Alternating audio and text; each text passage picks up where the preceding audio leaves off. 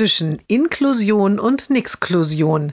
Jeden Montag eine neue Geschichte im Blog von Kirsten mal zwei. Heute ein Klassenkamerad des Jungen ist im Krankenhaus. Er hat einen kleinen Eingriff am Knie.